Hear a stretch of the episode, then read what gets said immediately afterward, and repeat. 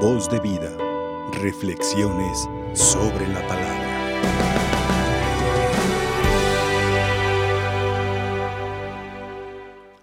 Es muy importante, muy oportuno y en todo tiempo, en todo caso, ¿verdad? Hablar sobre la conversión. Nuestra vida es una conversión constante. La conversión es una gracia y como gracia pues nos viene del cielo, porque del cielo nos vienen todas las gracias. La gracia del Espíritu Santo, la gracia, bueno, de Dios, la gracia santificante, la gracia de la salvación. Todas las gracias nos vienen del cielo. Pero además la conversión es una acción y una reacción, porque estamos llamados a realizar nuestra fe a través del cumplimiento de los mandamientos.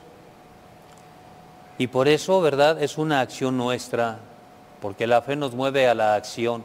La fe no es únicamente creer. Cuando Jesús dice, miren ustedes, lo que pidan, pídanlo en mi nombre y crean en su corazón que ya lo obtuvieron y lo van a obtener. Sí, crean en su corazón. Pero es que también es necesario que nosotros tomemos conciencia de ser merecedores, que el Señor nos conceda lo que le pedimos. Y para esto pues no es únicamente creer, porque para hacer méritos, ¿qué se necesita en el hogar cuando un padre de familia quiere premiar a su hijo? Que su hijo le responda con eh, la obediencia, la responsabilidad en el estudio o el buen comportamiento en la casa está haciendo méritos para recibir un premio, el premio que el papá le quiere otorgar, pero a fin de cuentas sale de él, es una gracia, ¿verdad? Que sale del papá, que sale de su corazón para regalarle al hijo lo que está mereciendo por cumplir con sus deberes. Y bueno, no varía este esquema en cuanto a nuestra vida respecto a Dios. Y por eso nuestra vida es una constante conversión. Se dice muchas veces que eh, mañana será otro día, cuando se espera ese nuevo día y amanece este día y hay un, nuevo día. Alguna ocasión yo comentaba desde aquí, cuando en mis tiempos de seminarista, el día que allá en la, el Templo de los Dos Corazones en la ciudad de Jalapa, recibí la sotana de manos del entonces arzobispo don Emilio Abascal, que de Dios goce, la fotografía que se me tomó, se le di al señor arzobispo para que me la rubricara, le pusiera un pensamiento y le puso, di todos los días, hoy comienzo. De pronto en mi juventud no lo comprendí, pero al paso del tiempo he podido comprender de qué se trata.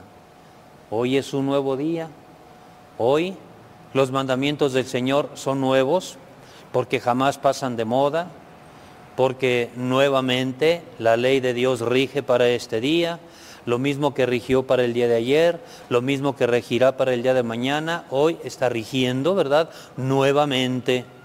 Y ahí permanece lo nuevo de la ley, el mandamiento nuevo que dice San Juan.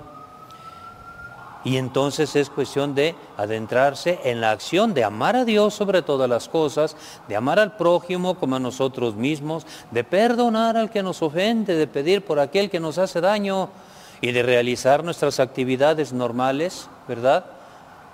Con toda responsabilidad, con toda honestidad, sabiendo que estamos ligados a Dios. Porque toda gracia que nos viene del cielo nos marca el camino hacia Dios. De Dios viene y hacia Dios nos dirige. Y precisamente para dirigirnos a Dios es cuestión de ponernos en acción, ¿verdad? Reaccionando a esa gracia que Dios nos da. Porque además de los mandamientos, tenemos la práctica de los sacramentos, particularmente los que podemos ejercer constantemente, como son el sacramento de la confesión y el sacramento de la comunión. El sacramento de la confesión que perdona nuestros pecados, como tiene escrito Monseñor San Rafael Guizar y Valencia en su catecismo. El sacramento de la confesión perdona los pecados a los que estamos bautizados. Y cuando es necesario u obligatorio confesarse, bueno, pues una vez al año, pero cuando es conveniente, siempre que sea necesario. Como cuando tenemos sed y recurrimos a beber el agua para saciar esa sed si tenemos sed de Dios, si tenemos la necesidad de ser perdonados, recurramos al sacramento de la confesión, porque también contribuye a nuestra conversión y es parte de nuestra conversión el que nosotros nos confesemos para estar en la gracia santificante, esa gracia que nos viene del cielo también, porque viene de Dios. Porque el perdón lo recibimos de Dios a través del ministro, que es el sacerdote, pero ese perdón nos viene de Dios con la absolución. Yo te absuelvo en el nombre del Padre y del Hijo y del Espíritu Santo. Y atiéndase que es en el nombre del Padre y del Hijo y del Espíritu Santo. Cuando nos confesamos, escuchamos esa fórmula, pero que no sea rutinario en nosotros, que estemos conscientes de que nos viene del cielo el perdón. De en el nombre del Padre y del Hijo y del Espíritu Santo. Y eso nos posibilita para que nos acerquemos al sacramento de la comunión. La promesa de Jesús, el que come mi carne y bebe mi sangre, tiene vida eterna y yo lo resucitaré el último día. En ese momento recuerdo el rezo de la salve, ¿verdad? Cuando le decimos a Santa María, ruega por nosotros, Santa Madre de Dios, para que seamos dignos de las promesas de Jesucristo, las promesas de vida eterna para quien cumple sus mandamientos, promesas que sí se cumplen, desde luego. Pero entonces también para nuestra conversión está la práctica pues de los sacramentos y tener la fe, pero grande fe, en el sacramento de la Eucaristía, la presencia real de Jesús en la hostia consagrada, el gran milagro que nosotros tenemos. ¿Qué milagros hayan contemplado Corosaín, Betsaida, Cafarnaúm, como para que no los hayan tomado en cuenta? Y por eso Jesús, no en un plan amenazante, definitivamente no, sino más bien lamentando o sea, lástima de tanto milagro, lástima de tanta predicación, lástima. Si aquella gente no aprovechó, ojalá que en nuestro caso no sea lo mismo, que no entremos en esa circunstancia, porque la palabra de Dios la hemos conocido, hemos tenido la oportunidad de confesarnos, de comulgar. Lástima de eh, aquellos casos, ¿verdad? En los que se vive en adulterio o en los que se vive amancebados, que no están bien casados por la iglesia, o aquellos casos que teniendo la posibilidad del acercamiento no lo hacen por indolencia, por pereza, por muchas cosas. Pero es bien importante que tomemos en cuenta lo que el Señor está diciendo. Él habla, Él realiza el milagro de amor, Él es el protagonista de este momento en el que estamos celebrando, porque Él es el que está al frente de nosotros y se va a hacer presente en el altar y por su gracia lo vamos a recibir. Pero también la importancia de dar testimonio de la presencia de Cristo en nuestra vida, ser mansos y humildes de corazón como Él, nuestro Maestro, nos ha enseñado. Así como, pues yo propongo luego este ejemplo, ¿verdad?